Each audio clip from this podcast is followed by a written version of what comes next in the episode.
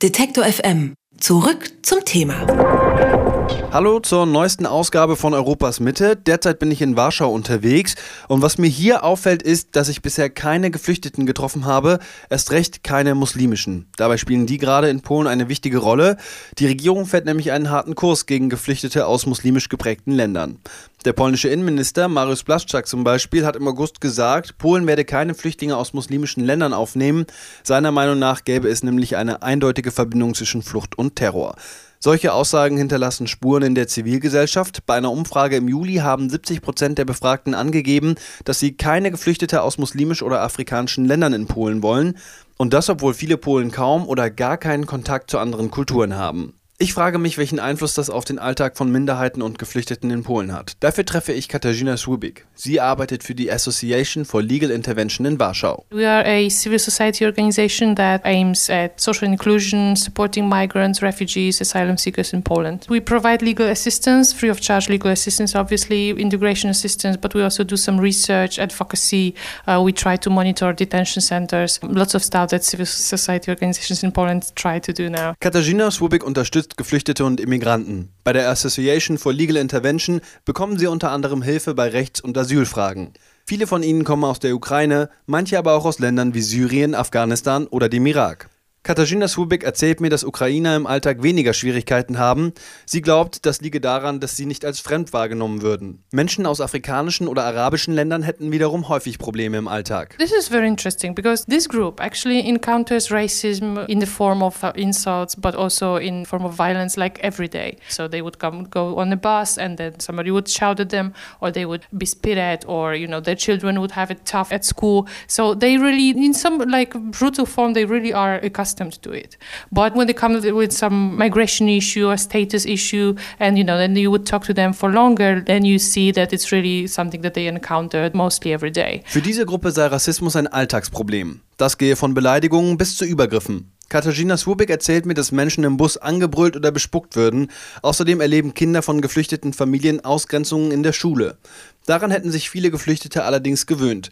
Wenn sie zu Katarzyna Swubik ins Büro kommen, suchen sie entweder Hilfe in Asylfragen oder bei schweren Übergriffen. Die Täter seien dabei nicht bloß bekennende Faschisten oder rechte Gruppen, viele von ihnen seien so etwas wie normale Bürger. There's a total rise of these kind of xenophobic attitudes and the mostly worrying is that now it's not really nationalists or fascists or like troublemakers. It really is about people you would call like ordinary people that just caught up all this narrative that comes from the media, that comes also from the authorities and they would get scared about the wave of Muslims coming to Poland and you know you would see like well educated, normal, calm people are really repeating what they heard and getting scared, and it's a consequence getting hateful. Katarzyna Swubek glaubt, dass viele Menschen Vorurteile haben, weil sie die Meinungen von Medien oder Politikern aufgreifen.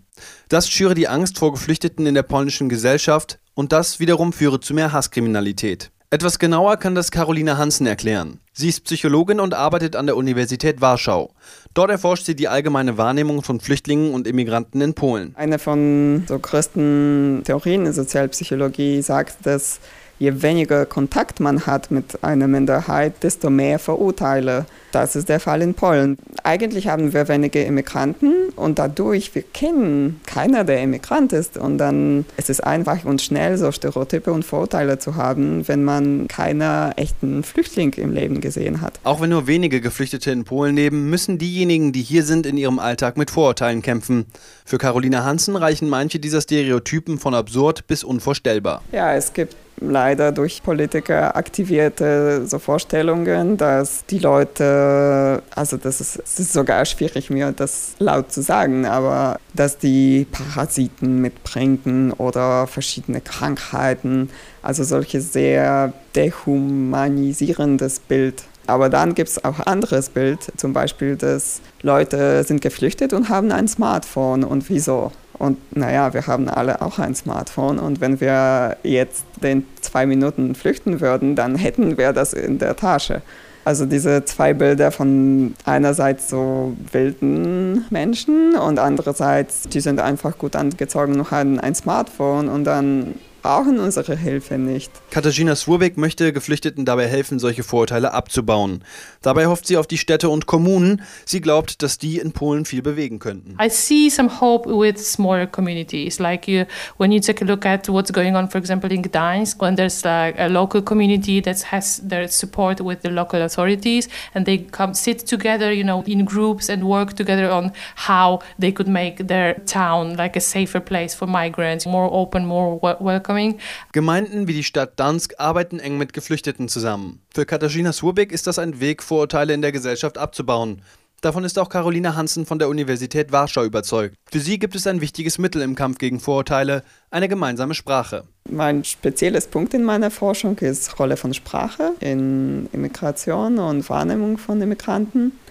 Und ich denke auch eine Strategie, um weniger Angst von Immigranten zu haben, wäre Leuten zu zeigen, dass die unsere Sprache sprechen oder sprechen werden. Und obwohl Leute viele Vorurteile in Polen haben, aber wenn sie sehen, dass ein Immigrant oder Immigrantin Polnisch spricht, dann das ist so faszinierend und so ungewöhnlich und toll, dann gleich werden die Vorurteile wenigstens zu der konkreten Person abgebaut. Und dann ist die Person sehr gut bewertet und warm und kompetent und alles Gute.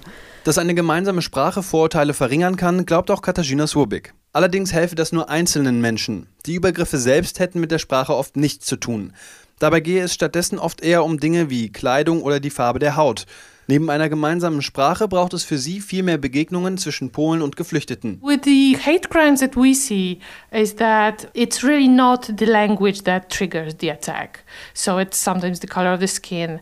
I think it's the general rule that you know once you um, have your own foreigner being your neighbor you know going to school with your children then you know you perceive this person as your own and you know and start changing the attitudes. I think i know it's it sounds silly because polish society do not have any contact with foreigners so we've never had like waves of migrants so it, the, the majority of the society do not have a neighbor or a friend of even like a colleague that would be foreign. So the more you know the more connections being made like the, the less scary it gets right Katarzyna Sobek erklärt, dass Menschen in Polen nicht an andere Kulturen gewohnt seien. Das könnte sich aber ändern, nämlich dann, wenn Polen mehr Kontakt mit anderen Kulturen haben, ob in der Nachbarschaft, in der Schule oder auf der Arbeit. Ich glaube, dass das zwar wahrscheinlich ziemlich lange dauern würde, aber ich möchte auch gerne daran glauben, dass die Lösung für diese Ängste, aber auch für Wut, Hass und Ausgrenzung wirklich so offensichtlich ist. Das war es heute bei Europas Mitte. Nächstes Mal geht es an dieser Stelle um den Alltag von LGBT-Menschen in Polen. If you're a transgender woman, for example,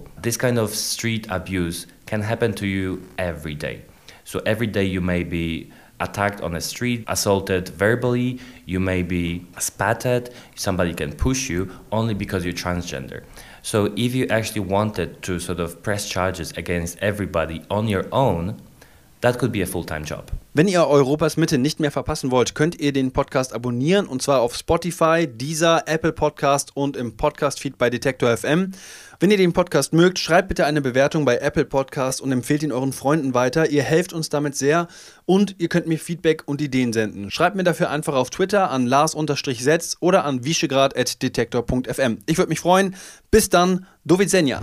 Wer unser Angebot voranbringen möchte, hilft uns schon mit dem guten alten Weitersagen. Egal ob im Freundeskreis oder im sozialen Netzwerk Ihrer Wahl. Empfehlen Sie uns gern weiter.